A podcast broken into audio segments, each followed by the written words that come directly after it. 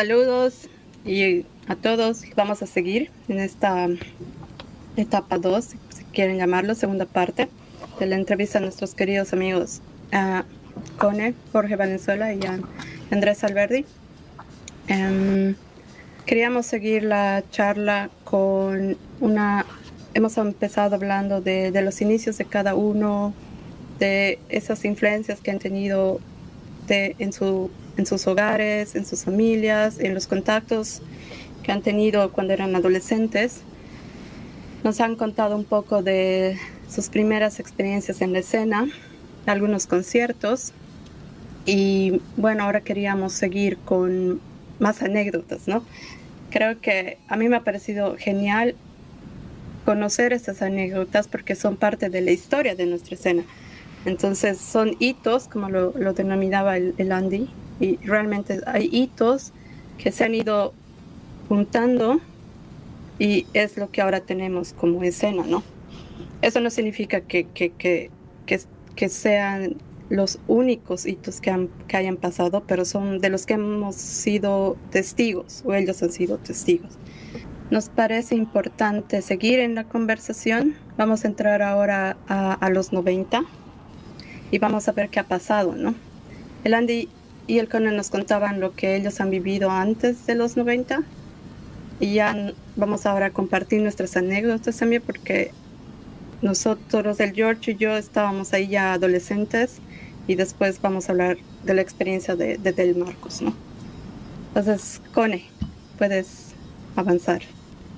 Hola, gracias. historia. Gracias, buenos días otra vez. Eh,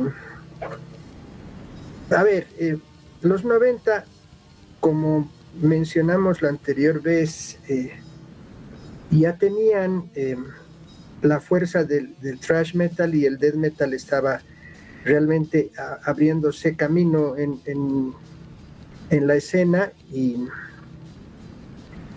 y ese, ese eh, apoyo que el heavy metal había tenido porque se había visto como una, una moda en los ochentas, prácticamente fue desapareciendo en, en busca de las disqueras por otros estilos musicales y otras formas que pudieran dar más dinero, me imagino.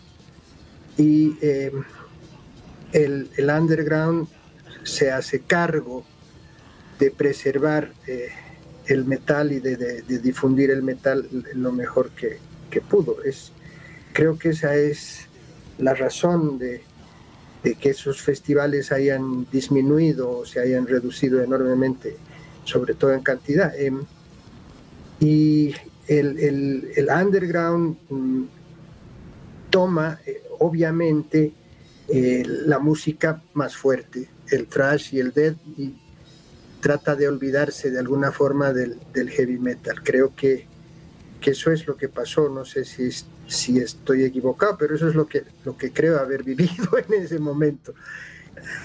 Eh, voy, a agarrar ese, ese punto que decías, ¿no? O sea, en los ochentas, y eso me parece súper interesante porque en los noventas yo todavía me acuerdo de haber visto, digamos, vinilos de las disqueras allá, digamos, de Discolandia, me acuerdo, de Eriva, digamos. O sea, no, no estoy hablando específicamente de un género, pero todavía se producía esos formatos allá, ¿no?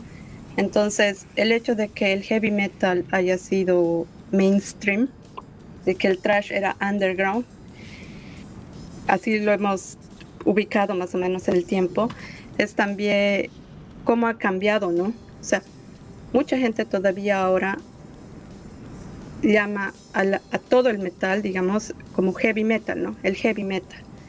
Cuando en realidad nosotros ya lo consideramos solo un género entre todos los que ya hay, ¿no?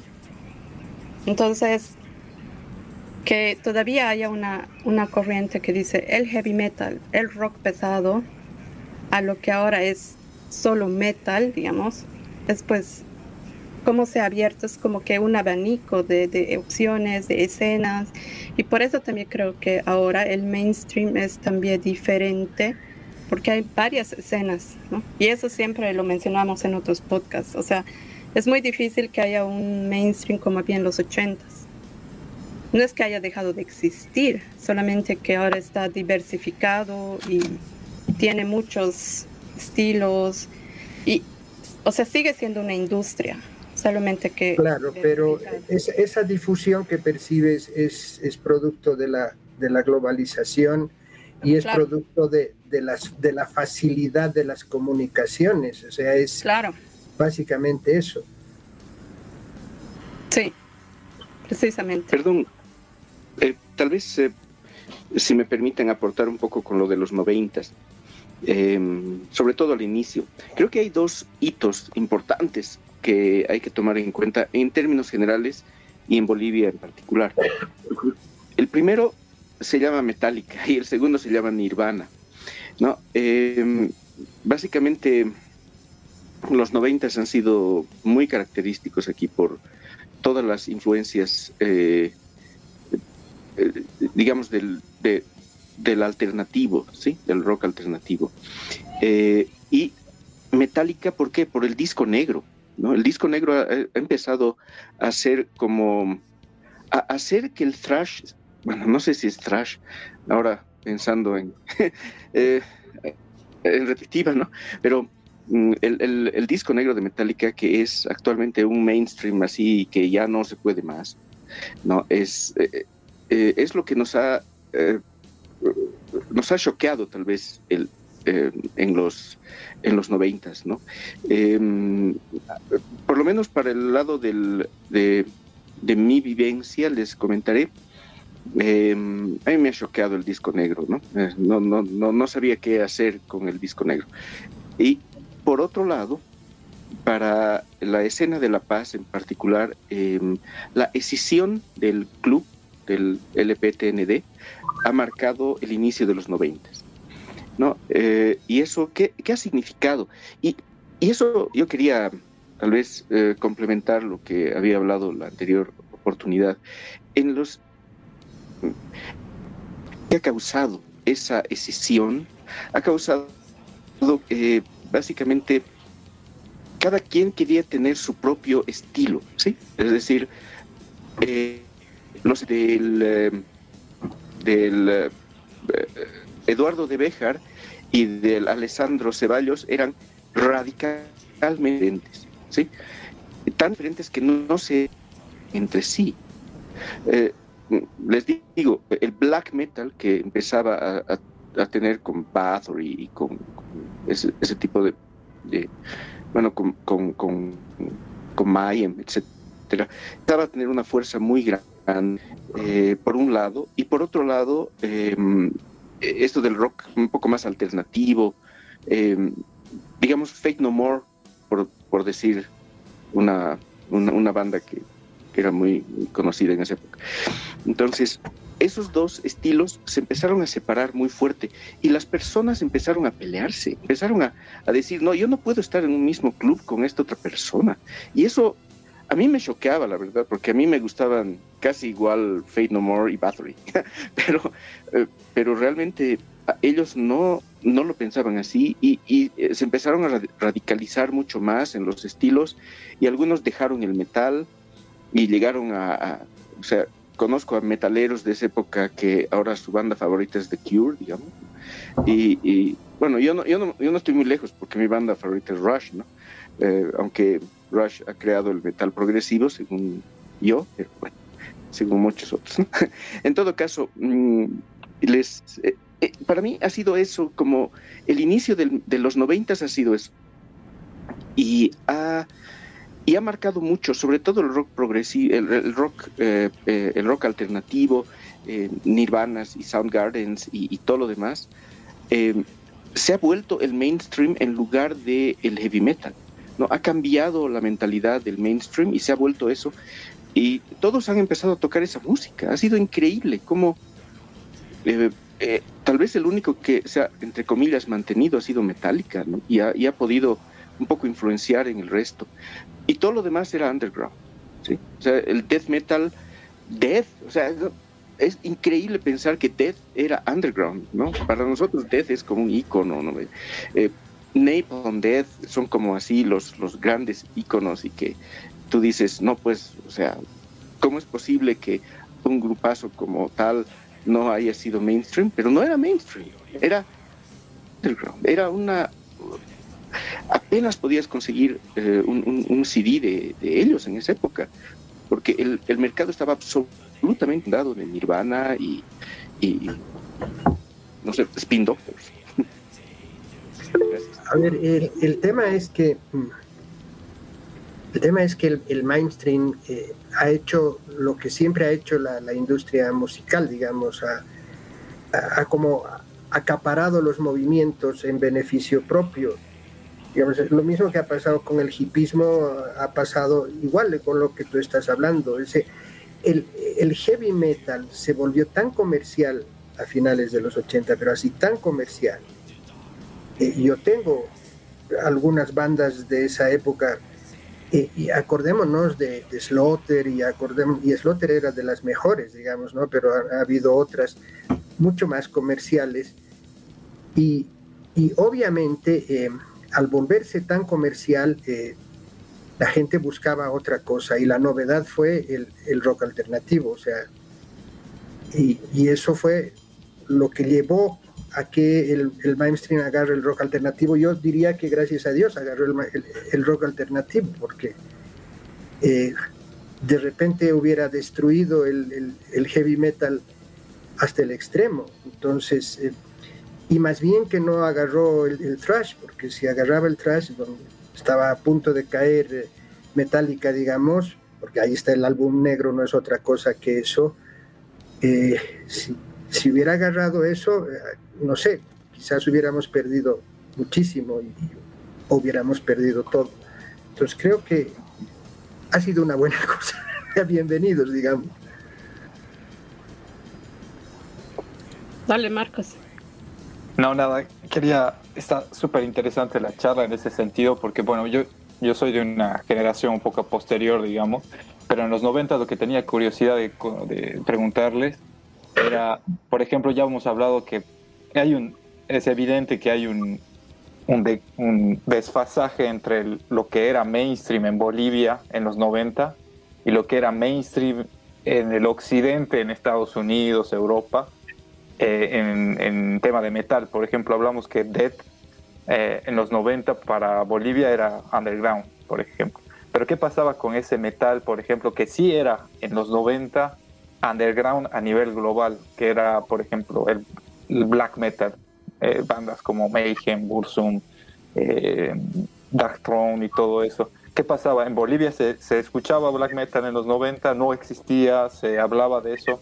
Y yo escucho mucho sobre cartas, eh, demos, cassettes que se intercambiaban, que eso ha comenzado a, ya se comenzaba a hablar de esta separación, como decía el Andy y como secundaba el, el, George, eh, que era una cosa de no solamente que es popular, sino que, es... Um, ¿qué, tienes tú que, que, yo no tengo? Se, se comienzan a crear estas, estas fetiches de, de qué he conseguido yo, qué disco tengo, qué demo yo he conseguido, qué carta he podido mandar, qué he podido, en esto me ha llegado de, Europa, porque me he mandado, un, me he carteado con, alguien. ¿Cómo ha sido esa experiencia en Bolivia? Eso quería preguntar. A ver, em,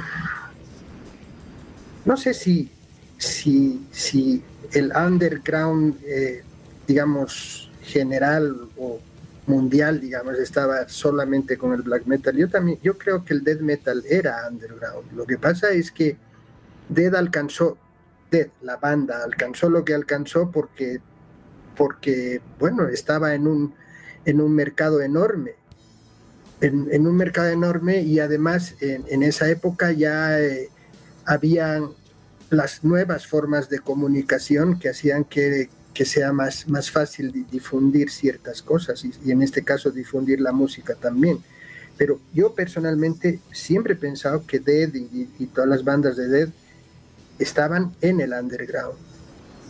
Creo que eran underground. Ahora, obviamente, para mí el underground siempre ha sido la, fuente de todas las innovaciones, siempre. O sea, eh, yo creo personalmente que el mainstream nunca va a tener esa capacidad de innovar como innova el underground.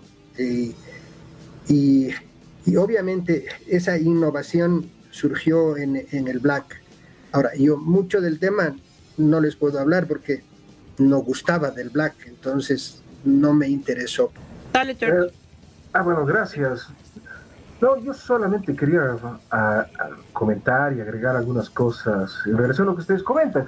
Efectivamente, yo tengo la impresión que en los años 80 esta escena musical que se vivía aquí en Bolivia era bastante unida, ¿no? Y todo el mundo andaba más o menos por la misma vía. El heavy metal y el rock pesado, eso era lo que sonaba. efectivamente, tanto Discolade como Riva sacaron algunas compilaciones muy interesantes, es lo que, por lo menos ese recuerdo que yo tengo, ¿no? De esos discos que tenía mi padre, yo era niño. Y en los 90, efectivamente, veo que esta escena sí se fragmenta totalmente. Y nosotros, bichos raros, que nos gustaba escuchar de todo un poco, medio que ya no encajamos. Y tenemos que colocarnos una etiqueta, ¿no? O somos, o somos, o somos blaqueros, o somos metaleros, y son dos mundos totalmente inconciliables. Y es cierto, el, el, el, disco negro es, lo que cambia todo y marca el comienzo de los 90, porque se vuelve mainstream y todo el mundo escuchaba el disco negro y todo el mundo lo tenía, todo el mundo se lo copiaba y comenzamos a explorar ese tipo de músicas y al mismo tiempo llega metal, eh, llega, llega Nirvana, es cierto, pero está también toda esa escena de metalera. Yo me acuerdo también a principios de los 90 descubre el Top of the Mutilate de Cannibal Corpse y cuando uno descubre el Top of the Mutilate, pues ya todo lo demás lo deja de lado y ya no puedes. O escuchas death metal o o escuchas death metal, ¿no? Y todo lo demás es pura mariconada, ¿no? Y ya no hay forma, ya no hay punto de conciliación en esas cosas. Entonces, no sé, me parece que esa escena que, que, tenía mucha fuerza en los años 90 comienza a fragmentarse, eh, que tenía mucha fuerza en los años 80, perdón, comienza a fragmentarse mucho en los 90 y comienza este, choque, ¿no? Entre estilos, géneros. Ah, no, yo soy blaquero, no, yo soy metalero, yo soy trasero, y comienza todo esto, ¿no? De lanzarnos adjetivos, ah, no, es que tú eres posero porque escuchas Metallica, no, que tú eres posero porque escuchas Fade No More, y comenzamos a pelearnos, ¿no? Entre nosotros cuando en realidad la idea es disfrutar la música porque es eso lo que nos caracteriza al fin y al cabo. Eso me parece muy interesante, ¿no? Y es una pena que en los 90 se haya fragmentado tanto la escena, ¿no? Y nos hayamos ido por tantos, eh, por tantas ramificaciones. Perdón, permítanme eh, eh, un poco comentar sobre estos dos temas que estábamos hablando, ¿no? Primero la, bueno, en segunda parte voy a ver la fragmentación. Eh, geográficamente inclusive, para que tengan una idea, eh, las, los chicos que, mm, bueno, nosotros que nos reuníamos en, la, en el atrio y después, como les he contado, en las aulas mismas de la UNSA, eh, un poco nos votaron de ahí, ¿ya? Y nos reuníamos en las, en las gradas de la... Eh, cuando terminaron de construir el quinto centenario, ¿sí? Porque todavía no estaba terminado de construir, o sea, es una cosa que, que la gente piensa que siempre ha estado ahí, digamos, pero eh, no, entonces eh, un poco nos votaron ahí. Y un grupo, el grupo del Charbel y el, Alejandro, el, Alessandro sobre todo, se fueron al correo. ¿Por qué? Porque era más fácil, como han dicho, recibir cartas, recibir cassettes de ahí. Y, y realmente eso, si bien antes recibían en los ochentas, Charbel sobre todo, que creo que es el mayor coleccionista de cassettes eh, piratas, eh, bueno, no, no, piratas, originales, digamos, de los grupos tradicionales ahora em, en, esos lares. Eh, él, él, tenía mucho contacto con gente de todo el mundo y él mandaba sus cassettes porque realmente, no sé, yo recuerdo, yo era de los pocos que tenían, que tenían doble casetera. Eso era una no se imaginan la maravilla que era tener doble cassette, ¿no? Era lo máximo. Entonces yo tenía doble cassette y se lo he debido grabar, no sé, 50, 100 eh, eh, cassettes eh, que, que mandó afuera, ¿no? Y, y, mandaba cada vez que podía y recibía también los, los... Y obviamente era más fácil ir al correo, o sea, sentarse en el correo, charlar en el correo. Y de ahí nació el correo. En realidad, a principios de los noventas, digamos 92, 93, empezó a, a, tener énfasis el lugar, como sitio, el correo. Entonces, eh, sí había mucho intercambio eh, y sí había bastante black, ¿sí? Pero eh, no había tanta diferencia, si quieren, entre la gente que escuchaba black y la que escuchaba death, inclusive los que escuchábamos thrash. Había más diferencia entre los que escuchaban Fate No More y ese tipo de cosas, ¿sí? Y los que escuchaban black. Ahí sí hubo una, una casi una, una pelea.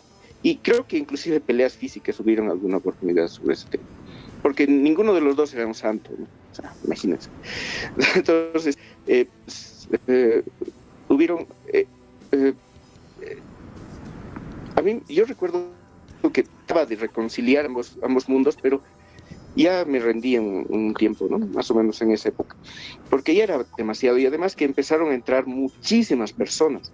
Para que tengan una idea, la cantidad total, el, el total de personas listadas oficialmente en el LPTND, incluido el CONE, por cierto, eran 120. Em, ¿ya? El total así, todas, todas, todas. Y solo en uno de esos grupos que les mencioné podían haber habido en el 93 200, 250 personas. Fácil. Entonces, em, empezó a, a, ver el, movimiento, pero a llegarse. Luego, después, más o menos, el, yo diría casi a finales, a los finales de los 90, eh, es que hay esa eh, divergencia porque empiezan a salir bandas que realmente eran radicalmente black, ¿no? Pero así extremadamente black. Eh, creo que Bursum es una de esas, ¿no? Que, eh, que después de los acontecimientos ya conocidos eh, empieza a radicalizarse mucho y creo que ese es el origen inclusive del post-metal, ¿no? que, que, empiezan a, hacer cosas mucho más experimentales y ya el post empieza a principios de los 2000. Pero aquí había, había básicamente la gente que escuchaba black, que estaba, yo diría liderizada, porque no, no encuentro otra, palabra, por el Alessandro. ¿sí? El Alessandro ha sido un ícono ahí en el black, en la escena black aquí, y ha, compuesto muchas cosas de black, etcétera, y, y junto con todo su grupo, ¿no? porque eran muchas personas. Eh, solo, solo quiero decirles que menciono nombres como referencia, ¿sí? no, no porque sea exhaustivo. Eh, y, todos los chicos que estaban con el Alessandro realmente escuchaban las cosas más extremas de Black que habían en esa época. Eh, y el, líder, digamos, en el Death sería el, el, ¿sí? Eh, luego, obviamente, desde antes tenía su banda Subertor eh, y luego empezó a tocar más, digamos, cosas un poco más fuertes. y se inspiró mucho más en, Napalm Death, por ejemplo.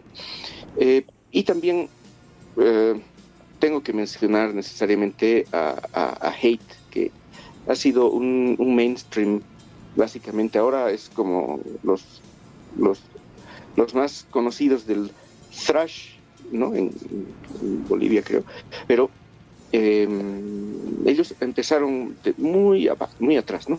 Empezaron con casi un, heavy, no tan fuerte como thrash, pero empezaron ya a, escuchar, a, tocar música extrema, a componer. Lo mismo que, pasó con varios grupos, muchos se disolvieron, Neoteofascista se disolvió, contra los chicos se fueron a, los, a la universidad, em, los, em, ahí salieron Arise, empezó Lilith, empezó, bueno, los grupos que ahora son sub mainstream. Y, y bueno, como dices, si escuchas Caníbal, eh, ya, ya eres otra persona, ¿no? Es, eso es cierto, yo doy toda la razón, eh, realmente es así. Y, y finalmente, eh, sobre esto de, de las... Em, mira, em, ha habido, inclusive algunas veces, y muchas veces me han preguntado sobre lo que opino del true metal, ¿no? creo que no existe, o sea, no hay un true metal. No, no, no hay. El metal verdadero es lo que te, te llega a ti. Eso es el metal verdadero, el que, el que realmente te llega a las entrañas y tienes que, y tienes que hacer headbanging, no sé, tienes que, tu cuerpo vibra. Entonces, ese es el true metal para ti. Y si, y si, y si escuchas post, a mí no me gusta, pero si escuchas post-metal y, y, te hace vibrar el post-metal, bienvenido. Y es la esencia del metal, es, el que, es esa intensidad que te permite identificarte con esa música. Y si bien han habido en esa época muchas decisiones, muchísimas, ¿no? Las decisiones que han habido en los noventas son incalculables, son, son demasiadas. Luego, yo pienso que el, 2000 se ha caracterizado por las fusiones también. Entonces ha empezado a fusionarse cosas, ¿no? Fusionarse las cosas más increíbles y extraordinarias. y bueno, el grupo, entre comillas, fusión para mí por excelencia y lo que más y por eso es de mis grupos favoritos, mi tercer grupo favorito es Flash God Apocalypse, ¿no? porque fusionar de una manera tan increíble la música clásica con el brutal death metal, no, eso, no, después de escuchar el Agony yo he sido otra persona, junto con lo que pasó con Caníbal. Gracias. A ver, em, un poco voy a disentir contigo cuando dices que que hate es algo de mainstream. Sí, o sea, en realidad no es. Yo creo que el metal en, en, Bolivia y, y en, prácticamente todo el mundo sigue siendo underground. Ah, em, y el, el, el underground en, en, Bolivia obviamente es, es, mucho más pequeño. mainstream es eh, la cumbia boliviana, ¿no? O sea, por eso es que tengo un poco... Eh, sí, ahorita el mainstream es eso y, esa niña que ha grabado no sé qué cosa que, están a punto de, ponerle una medalla en el Congreso y no sé qué cosa. Por favor, eso es el mainstream ahora. Entonces yo, la verdad, siento mucho orgullo de decir el metal es underground. Sí, y, creo que eso es lo que lo mantiene. Ahora, esas diferencias que han surgido es porque siempre hemos querido ser muy, muy, muy rebeldes, es, la esencia de lo que escuchamos, es esa rebeldía, pero de repente viene el thrash metal, aparece Anthrax, empieza a divertirse porque es divertido, es divertidísimo, y entonces para mucha gente es un pecado divertirse. ¿Cómo? Si somos tan rebeldes, ¿por qué nos vamos a divertir tanto? Y entonces ahí es que empiezan a surgir las diferencias y el, y el que no quiere divertirse empieza a entrar más al fondo para ver qué cosa eh, extraña y dura encuentra y ahí te encuentras con el black metal y el black metal más duro que puedas conseguir, digamos. Y ahí surgen las diferencias, porque finalmente eh, el death también resulta ser divertido en algunos momentos, ¿sí? porque se vuelve death melódico, porque, porque empieza a fusionar y todo aquello, y entonces la gente dice, no, esta es una... Y yo, en lugar de criticar eso, criticaría em, lo que hizo Metallica después, digamos. El Senanger es algo que yo no voy a perdonar nunca en la vida en una banda de, de, metal del nivel de Metallica, porque ese nivel... Sí, o sea, el San Ángel es, es digamos, la, cosa más impresionante de caer bajo por entrar en el mainstream. ¿sí? Para mí es, e, e, eso es una barbaridad. Y eso, eh, digamos, en un medio como el nuestro, eh, no hay. Gracias a Dios, no hay, porque nadie va a ganar fortunas haciendo música. Y eso es lo que tiene de, increíble la escena nacional, que es puro ganas de hacer música, es puro placer de producir música. Y nosotros tratamos de mantenerla por el puro placer de escuchar esa música. Entonces, eh, no va a haber San Ángels en, Bolivia, yo creo, en mucho tiempo. Espero, al menos, quiero. Tal vez alcohólica. Ah. Tal vez alcohólica. No sé. hay cosas buenas que tiene, pero no sé. Es, una, es un buen punto. eso que acaba de mencionar eh, el, Cone es súper importante porque hay un punto en donde el metal, esa es la división que, que estábamos mencionando entre yo, yo no escucho música para divertirme, esto es una cuestión moral más que estética. Por eso los que escuchan música para divertirse, música para como cumbia o bailable, eso no es música, eso no es música. La música no sirve para eso, la música es para, para alimentar mis demonios o alabar a Satán, para mostrar que yo soy tal persona. Me muestra de una forma súper seria, etcétera. Y eh, el metal, ah, por ejemplo, el, ah, este, este festival de Greencore, por ejemplo, que hay en, en Polonia, si no me equivoco, en República Checa, el, ah, no me acuerdo, Extreme. el Oxim Extreme, es la cosa más divertida del mundo, es lo más divertido del mundo, la gente literalmente está bailando, Y eso es donde, por ejemplo, hasta las cosas más underground se han empezado a separar. Los, los que escuchaban Greencore no se no se tocaban con la gente que ni siquiera que hacía death metal o que hacía black metal, porque decían, pero ¿qué es esta cosa ridícula que dura dos segundos? Como el suffer de, de, de, de Napalm Dead. Suffer, why? Y se terminó la canción, digamos. Que es, es exactamente eso que estaban mencionando ustedes, ¿no? Y el, bueno, yo ya le he perdonado al Seinenger pero hay cosas peores que ha hecho Metallica, supongo, pero es exactamente lo que decía el Cone, ¿no? El metalero no puede perdonar, puede, puede perdonar ciertos experimentos estéticos, como decir, voy a poner, no sé, voy a empezar a usar sintetizadores en mi música.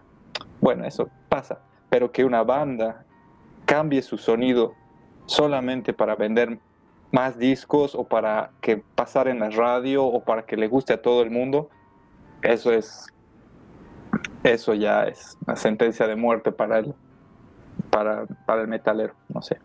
No, y obviamente el músico siempre va a buscar innovar, ¿no? O sea, el, poner sintetizadores en el turbo para, para Judas Priest fue casi, casi su sentencia de muerte, casi. Sin embargo, ese disco es una verdadera joya. Y después, mucho después del, del, del turbo, saca el Painkiller, que es una maravilla de heavy metal y es eso, o sea, el músico tiene todo el derecho de experimentar. Eh, lo que hay que cuidar, según yo, es la razón del experimento. O sea, si voy a experimentar para ganar plata, pues voy a hacer la cumbia boliviana, pero claro, si se trata de ganar plata, es eso. Adelante, Tocayo. Ah, bueno, porque estamos hablando de todo esto y para redondear un poco las, las cosas, efectivamente, tal vez eh, alcohólica sea esta tentativa de querer hacer algo mainstream, así como lo hizo el, Santa Ángel, como lo trató de hacer eh, Metallica, porque Metallica después del, disco negro entra en una onda mucho más alternativa, que lo que estaba de moda en ese momento, como muchas otras bandas también comienzan a entrar en esa onda, porque efectivamente llegando a un cierto momento las cuentas aprietan y uno tiene que vender cosas. efectivamente tal vez esta música muy agresiva, muy salvaje, muy, muy fuerte, como decía el Cone, sentirse mal, sentirse agresivo y andar eh, enojado todo el tiempo, pues eh, no vendía tanto. Y muchas bandas comienzan a suavizar un poco su imagen, comienzan a suavizar un poco su sonido, comienzan a coquetear con ese. Y yo creo que Alcohólica va por ese lado, ¿no? Con esa voluntad de hacer esta fusión media rara, pero está coqueteando con ese lado. Ahora, no sé si efectivamente eh, se le puede perdonar. A mí, a mí Alcohólica nunca me ha gustado, eh, en lo personal. Me parece que es algo un poco demasiado abstracto para mi gusto y es algo que no está verdaderamente definido. Y desde luego cada, cada músico es libre de poder experimentar eh, y es importante que lo que puede experimentar y muchas bandas lo han hecho, ¿no? Muchas bandas de placa han, comenzado a hacer música muy diferente, música electrónica, música ambiental, música con más teclados. Pero es cierto que cuando uno es más, más joven, es lo que me pasaba en los años 90, cuando, eh, cuando habían bandas que ponían teclados en, en, sus canciones no me gustaba para nada. Es el caso de Judas Priest, ¿no? El turbo, eh, después de mucho tiempo comencé a asimilarlo, pero ese momento a mí no me gustaba para nada. Igual lo que pasó con Iron Maiden cuando salió el Somewhere in Time o el Seven of the Song, no me gustaba por el hecho de los teclados. Y uno se vuelve un poco purista y un poco cerrado a ese tipo de experimentaciones. Pero es parte también de crecer y es parte también de ir ampliando el universo musical, ¿no? Que eso es lo importante al fin y al cabo. Y como bien lo decía Andy, efectivamente ya en los años 2000 comienza esta fusión y comienza estas mezcolanzas bien raras de géneros. Y, me parece un, momento mucho más fresco la música, por lo menos desde mi punto de vista. No sé, eso es lo que quería comentar. Han hablado tantas cosas que ya es un, estoy en la nebulosa. Pero em, yo quería mencionar dos cosas que me parecen interesantes porque a mediados de los 90 yo era adolescente, digamos, entonces todo lo que el Andy o el Conner ya veían y yo recién estaba conociendo, y, cuando el, el, el, Andy dice, ¿no? O sea, eran los hitos, ahí entra el Metallica con su pomposo álbum y pucha Nirvana, ¿no? O sea, yo, muchos de mis amigos y chicos menores que yo, o sea, yo he visto esa, ese, esa locura que ha creado Nirvana y todas las bandas que estaban detrás, ¿no? O sea, Soundgarden, o sea, a mí me encanta Alice in Chains, es una banda que comparto con el Diego, por ejemplo, o sea, hemos crecido en esa onda, pero también creo que otro hito ahí en a mediados de los 90 ha sido Pantera, o por lo menos para nosotros, digamos, ¿no? Yo, o sea, yo me considero metalera desde que he escuchado Pantera. Y, y, o sea, ya escuchaba antes, ¿no? Pero creo que mucha gente cuando no, no, no tiene en su cabeza de lo que es un rockero de un metalero, no. O sea, no, no diferencia. Y yo siempre trato de decir, o sea, yo he sido, yo sigo siendo rockera porque he crecido escuchando rock pero ya me autodefino como metalera porque he empezado a escuchar esas bandas, ¿no? Entonces es como que el George siempre recuerda su Tom of the Mutilated como su disco favorito y con el que quiere ser enterrado, digamos, más o menos. Em, entonces yo también, digamos, es como que, wow, tengo que escuchar un tema de Pantera en esos momentos, así, porque me llevan a, a esos mis inicios, digamos, en la escena. Y después, la diferencia que quería hacer con lo que dice el CONE es que hay una escena mainstream global, ¿no? Globalización, moda, tendencias, lo que ahorita está haciendo el Bonnie Lobby, que yo le tengo mucho respeto a lo que hace, digamos, ella, ya su música es otra cosa, pero, o sea, dentro de la escena metalera, si lo, se lo cerramos un poco más, en esa escena metalera mundial, hay pues un mainstream y hay un underground. Entonces por eso decimos Metallica está pues ahí arriba. Como está ahí arriba, es también fácil ver todos sus aciertos y desaciertos, porque todos hemos sido testigos, digamos, o bueno, la mayoría de nosotros. Pero en esa escena mainstream y under que hay todavía y es muy, es muy, es muy eh, está muy ligada, o sea, yo lo veo así tan claro porque son esas bandas mainstream las que ahora lideran pues las carteleras de los festivales así mainstream. Entonces ahí está, bueno, está pues incluso, y era de algo que me parecía chistoso, era, o sea, todos somos eh, fans de Carcass, por ejemplo, y Carcass ha sido una banda, la banda en los noventas, ¿no? Y en este momento Carcass es telonera de bandas como Behemoth o Ark Enemy, digamos. Lo que para nosotros que estábamos ya antes en esa época donde Carcass era la banda, es pues, o sea, no, no puedes creer cómo es posible, digamos, ¿no? Pero hay otras bandas que ya les han quitado, hay algunas bandas que se han mantenido ahí arriba y otras que han ido un cacho como que bajando. Es como en un ranking, ¿no? Si no sigues activo, eventualmente vas bajando, vas bajando, pero ahí hay un impulso de los fans, o sea, ¿cuánta gente sigue consumiendo tu música? Y ahí es lo que dice Landy, ¿no? O sea, ese verdadero true metal, o sea, ¿quién es verdaderamente true